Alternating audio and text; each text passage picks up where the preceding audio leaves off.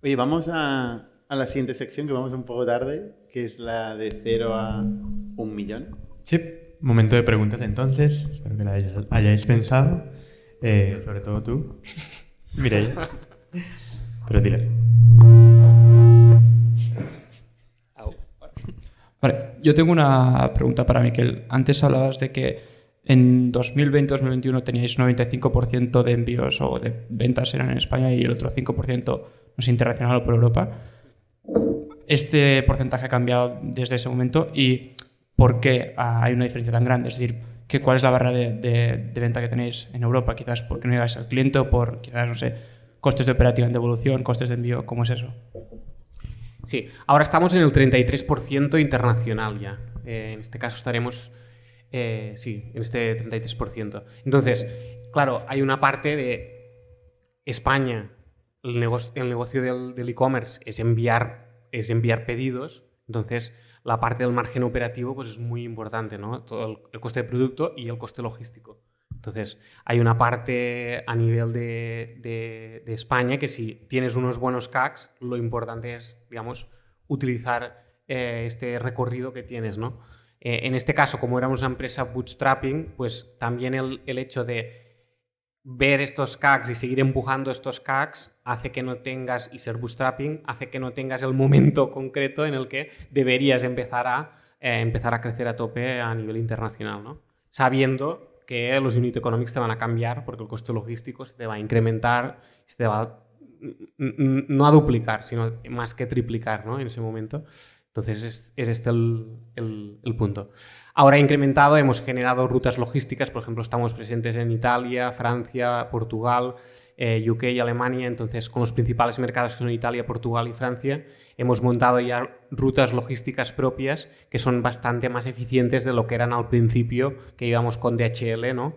Porque nosotros también somos muy, eh, eh, digamos, centrados en el cliente y queríamos enviar en 24 horas sí o sí, ¿no? Entonces eh, lo hacíamos a un coste por envío muy, muy alto. Entonces, por lo que dices, vuestras propias rutas logísticas, entiendo que tenéis vuestra propia flota que diariamente, mm, dependiendo del volumen, independientemente del volumen, perdona, salís sí o sí, ¿no? No, no, en este caso trabajamos con externos, no, no- no tenemos nosotros logística propia, sino que hemos generado una ruta logística de España a la primera delegación del- de la logística de Francia y una primera ruta de, de España hasta allí y de allí ya se expide al resto de Francia, ¿no? Flota propia, no ser que tengas un volumen brutal o voluminoso o un tipo de pedido muy particular, no tiene nadie, ¿eh? O sea, no, no tiene sentido. A no ser que seas Amazon. claro. De hecho, nosotros trabajamos con 7-8 operadores logísticos, eh, que es muy sano tenerlos para generar, digamos, competencia perfecta en este punto. Y bueno, al final, incluso nosotros este año, gracias al volumen grande de pedidos que tenemos, con el incremento de los costes logísticos a nivel energético, eh, hemos bajado el coste logístico. Hemos bajado un 20% gracias a generar esa competencia perfecta, entrando nuevos operadores, reduciendo los volúmenes y decirle, yéndole decir a los otros de decir si quieres volumen, pues tienes que bajar, entonces vas equilibrando. Pero es eh, que con ocho operadores es bastante, o sea, para, tener, para darles volumen a cada uno y tener Bueno, poder de negociación. Claro, hay particulares que son exclusivamente de Francia y exclusivamente de Portugal, entonces son ocho, pero entre todos, Vale, los, vale. en todos los que tenemos.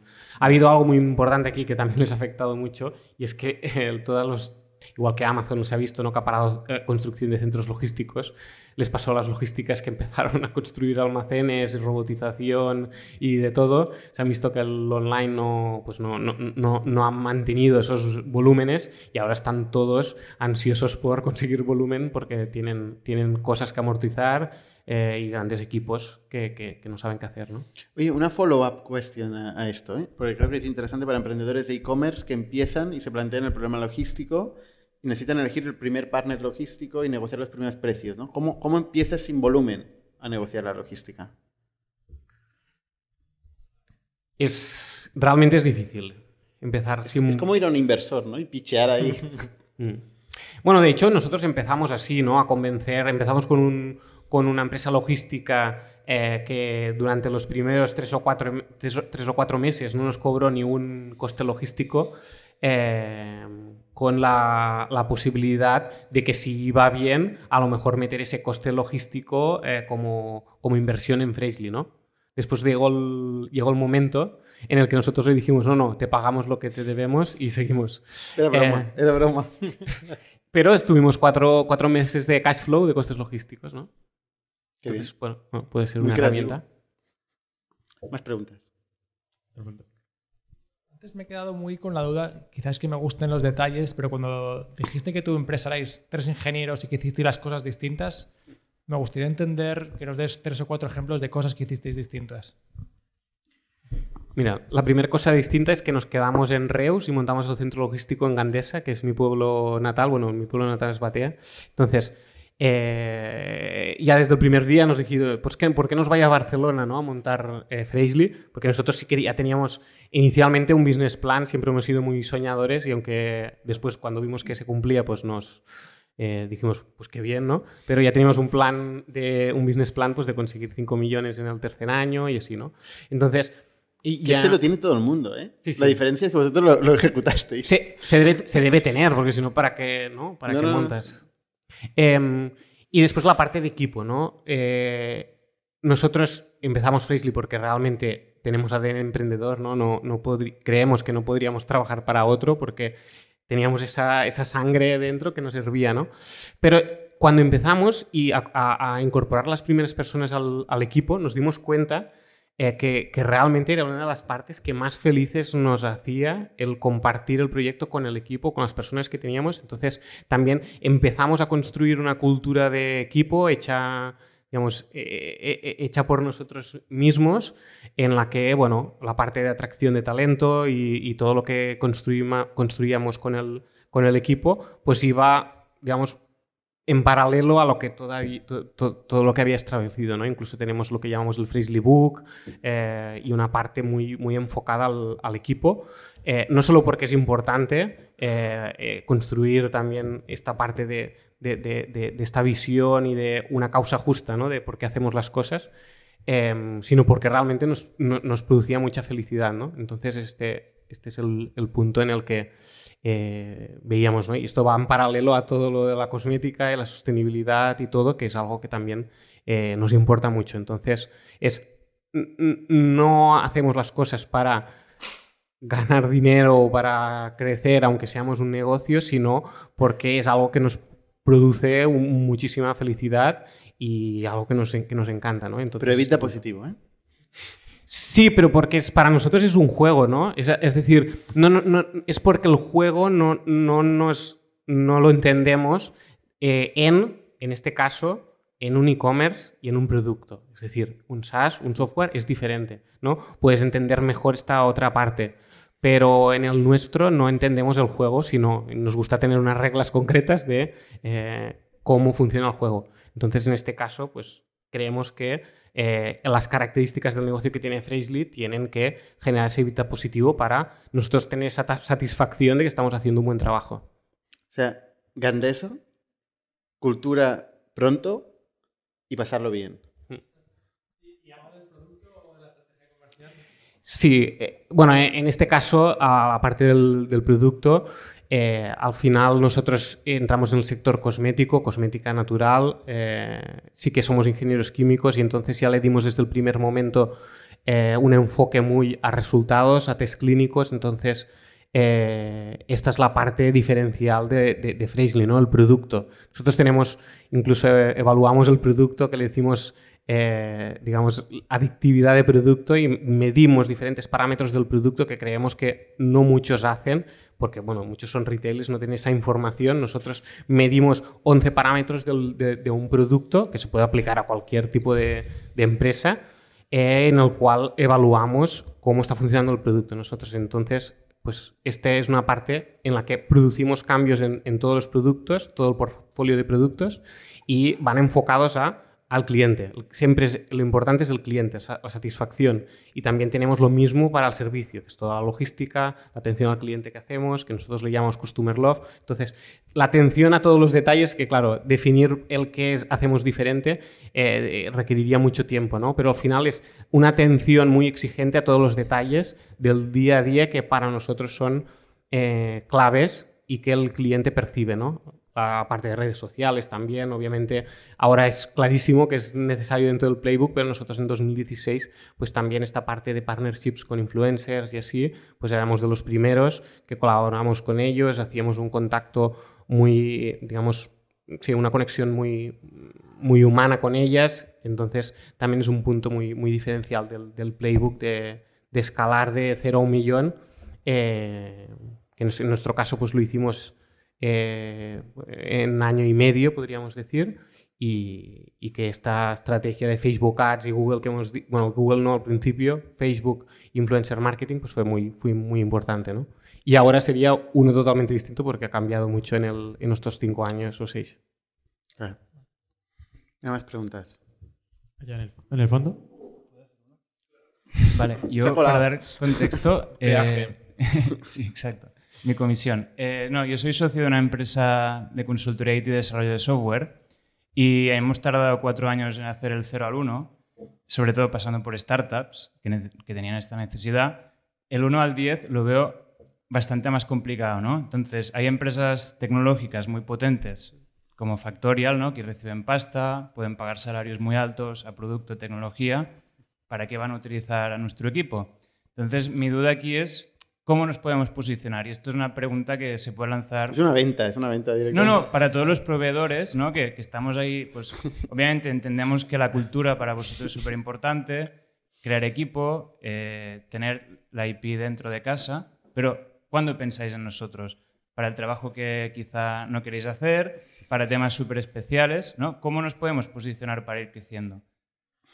Mi, mi lectura es que subcontratar es más caro que contratar, por definición, porque tú tienes que contratar a la persona y luego generar un margen. Y tienes una- un overhead que es como el nuestro, más lo que tú tengas que generar, ¿no? Eh, lo, que, lo que te da la, la subcontratación es la flexibilidad.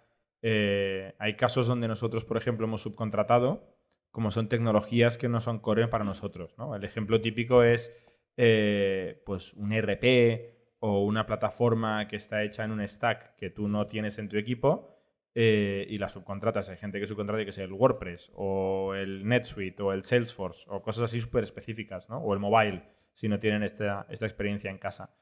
Y luego está el caso de decir, oye, no quiero asumir la estructura y el riesgo de luego tener que recortar, ¿no? O sea, tienes un pico o un tema puntual y lo externalizas, porque externalizando tú no te comes eh, esa estructura que luego tienes que desmontar, que obviamente significa despedir y es muy doloroso y caro. eh, y prefieres que alguien que tenga esta capacidad pueda ser flexible ¿no? y pueda ofrecérselo a varios clientes. Para producto core es lo que has dicho tú. O sea, nos dedicamos a esto, queremos hacerlo nosotros, queremos tener el know-how dentro de casa, porque no es lo hago, está hecho y lo vendo. Hay gente todavía hoy que nos habrá escuchado antes, que viene a hacer un pitch y dice, no, es que el producto lo acabo en junio. es que me, pongo a llorar casi cuando oigo esto, porque llevamos seis años eh, y, y somos, no sé, 130, 140 ingenieros y está todo por hacer, o sea, está todo a medias, no se acaba nunca un software. Em, entonces, yo no entiendo de la gente que subcontrata un software, ya está hecho y luego lo, lo monetiza, ¿no? A no ser que sea un accesorio, pero si tu actividad principal es generar tecnología, yo soy partidario de hacerla dentro de casa. Yo creo que hay una forma muy fácil de vender, pero luego muy difícil de ejecutar, que es asumir el riesgo del cliente. ¿no? Decir, oye, voy a construir un producto y cuando venda me voy a quedar un porcentaje o me vas a pagar cuando esto funcione. ¿no? Yo empecé así y la verdad es que me salió muy mal. me, salió, muy- mal, pero aprendí un huevo. Eh, y, a partir de ahí luego dije, bueno, ya, estoy que estoy asumiendo el riesgo, me lo hago yo, ¿no? Y, y luego hice todo lo demás, ¿no? Pero empecé con este tipo de modelos de revenue share, de tal.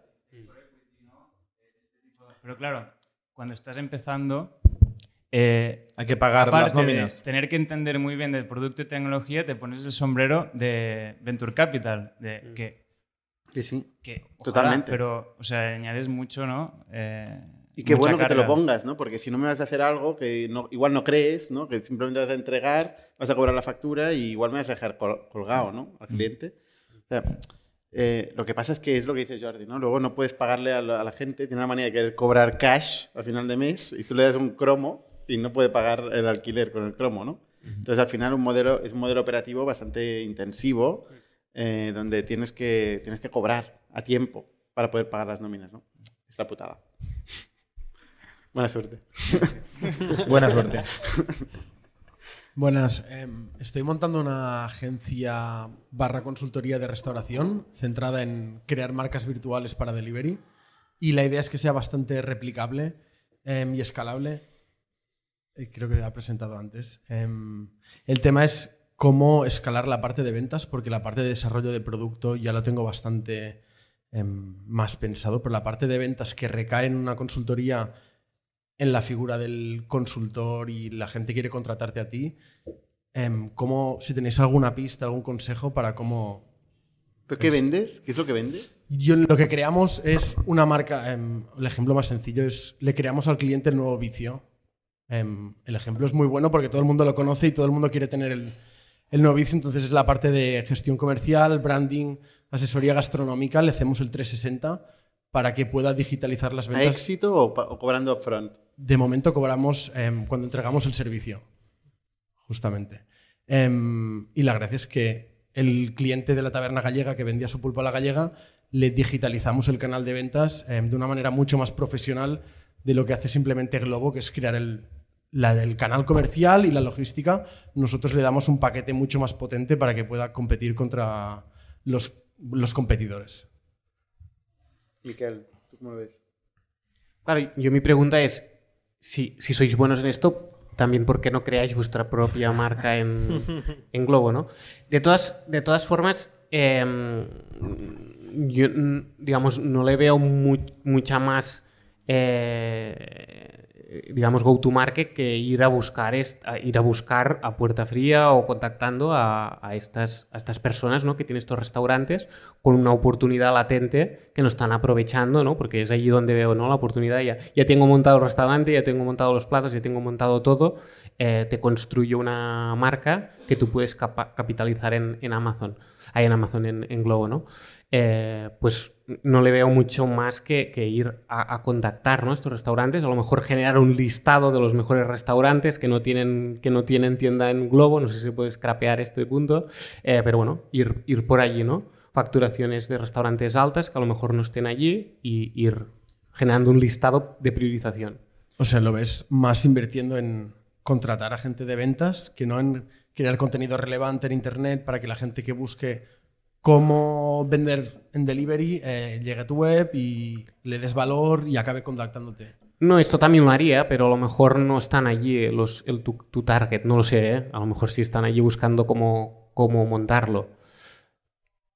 Y a mí, cuando has dicho lo de escalar la consultoría, me has hecho pensar en, en un mundo que hemos descubierto hace poco en Factor. Nosotros somos unos frikis ingenieros informáticos que hemos ido aprendiendo a base de hacer, ¿no? Pero ahora en, en Factor hace un tiempo contratamos a un consultor estratégico, una persona que era consultora estratégica, ahora es, está en el barro con nosotros, eh, y, y nos explica, ¿no? Cómo funcionan estas cosas en Bain, McKinsey, Boston Consulting Group.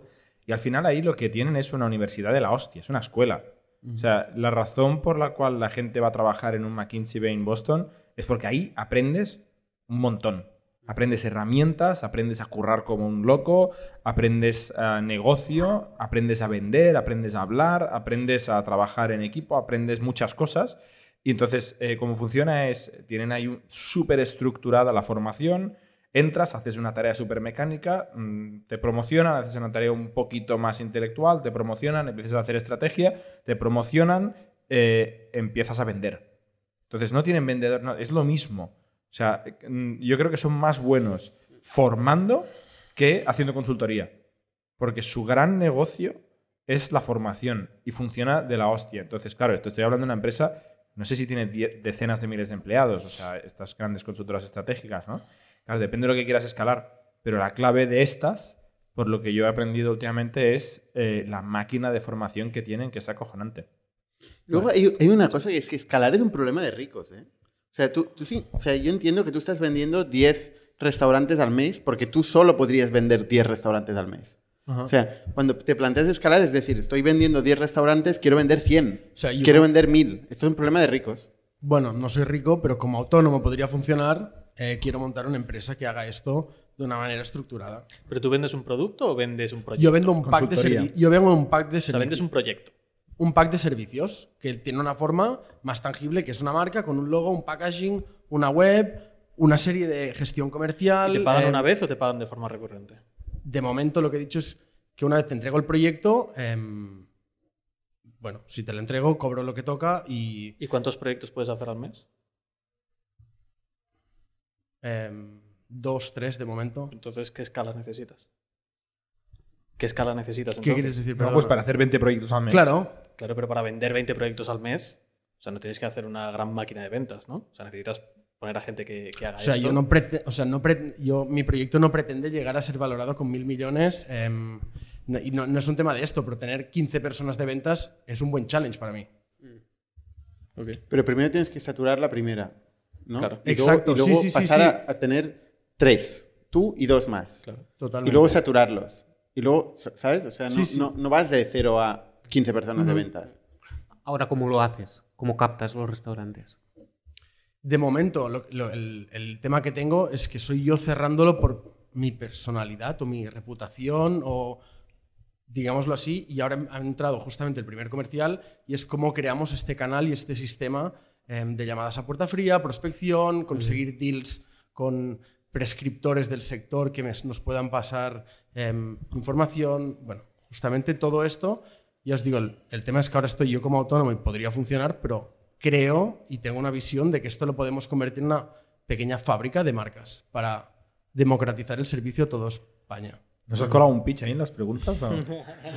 Bueno, es un- Medio, una, ¿no? una cosa tan rara que a veces se tiene que explicar un poco. Oye, ¿hay alguien más que tenga consultorías aquí o que sea consultor de, de este tipo? Oye, pues miraros, miraros ahora y hacer un corner y os explicáis cómo, cómo escaláis las ventas y la consultoría, ya que estáis aquí. Hay marcas de restauración también por aquí que veo, ¿no? Muy bien. No sé, tú, Dani, controlas del tiempo, ¿no? Sí, sí. Vale, vale. O sea, Tenemos. O sea, ese fue un pitch. vale. Yo tengo una pregunta para Miquel. Em, primero quería felicitarte porque creo que estás en un sector que a nivel VC, o sea, es poco o sea, ahora mismo esta- estamos en, un- en una etapa, en una madurez que, que es poco atractivo el e-commerce y tú has conseguido pues triunfar en un, en un sector poco atractivo para los VCs, ¿no? Y que te inviertan, que se peleen por entrar VCs en tu cap table. Em, yo tengo una, una pregunta. Em, yo estuve en Hawkers en el momento este de 10 a 20 y creo que es una etapa muy complicada porque tú has conseguido tracción, has conseguido product market fit, pero tienes que seguir creciendo al mismo ritmo y, ahora mismo más porque el VC espera que sigas creciendo al mismo ritmo, ¿no? Em, y creo que, o sea, donde estás tú aún es más complicado que cuando yo estaba en Hawkers porque em, las barreras de entrada son muy bajas y los CACs son cada vez más altos. Entonces, ¿cómo haces en una situación así para seguir creciendo? Claro, de una manera única, porque a todos se les ocurre, eh, vale, sí, creamos más, o sea, invertimos en la marca, tal, pero ¿qué haces único para que convencer a tus inversores o, bueno, o a ti mismo de que vas a seguir creciendo, ¿no? al final convencer a, a alguien es, es decir, tienes que tener una estrategia, obviamente es que en, en cuanto a marcas, el decir, eh, voy a construir una marca de zapatillas o una marca de ropa o una marca de, de- de- de cosmética, eh, la ejecución es lo más importante, ¿no? Tener el track record es, es lo que funciona. Nosotros al principio, cuando decíamos que queríamos hacer una marca de cosmética natural, pues nos- decían, vale, otro. Entonces, es demostrar que realmente eres capaz de hacerlo, es, digamos, tu, tu- tu mejor arma para, para, digamos, convencer a los, a los venture capitals. En este caso, pues, eh, pues tenía este track record, ¿no? Pasamos, hicimos 300.000 en el, primero en el primer año, 1,2 millones en el segundo, 4 en el tercero, eh, 12 en el, en el cuarto y 30 en el quinto, ¿no? Entonces, eso, diga- digamos que ya convence a cualquiera, ¿no? Entonces, este es el, es el punto eh, en el que puedes ir a, a- ellos, ¿no? para, para los siguientes pasos, seguir convenciendo, ¿no? Entonces, seguir enfocándote en que los resultados salgan a final de año y demostrar el crecimiento, eh, eh, pues ahora mismo en Freshly, en otros mercados, en otros canales, eh, que al final hay una oportunidad muy grande que a lo mejor otras marcas ya han agotado todas sus posibilidades cuando Freshly todavía está empezando, en el cual pues hemos conseguido mucha penetración en España solo en el online, ¿no? Entonces, hay muchas oportunidades en otros mercados y en otros canales que no hemos explorado, entonces esto también convence a, a un inversor a decir, vale, eh, hasta ahora ha sido un Edit to Customer brand solo online, eh, hay aún mucha oportunidad en muchos otros canales eh, que, que, puede salir a partir de ahora, ¿no? Gracias. Vale, ¿quién se va a arrepentir de no hacer la última pregunta? Cristian. Buenas. Eh, habéis hablado de, del, del, bueno, del CAC, de que está subiendo mucho. Esto siempre ha ocurrido con bueno, pues, eh, Facebook, Instagram, siempre pues, a veces ha ido mejor, a veces ha ido peor. Eh, ahora se está hablando mucho de la creación de contenido. Eh, ahora, por ejemplo, hace poco me han contado que Amazon Ads, eh, Bing están funcionando un poco mejor.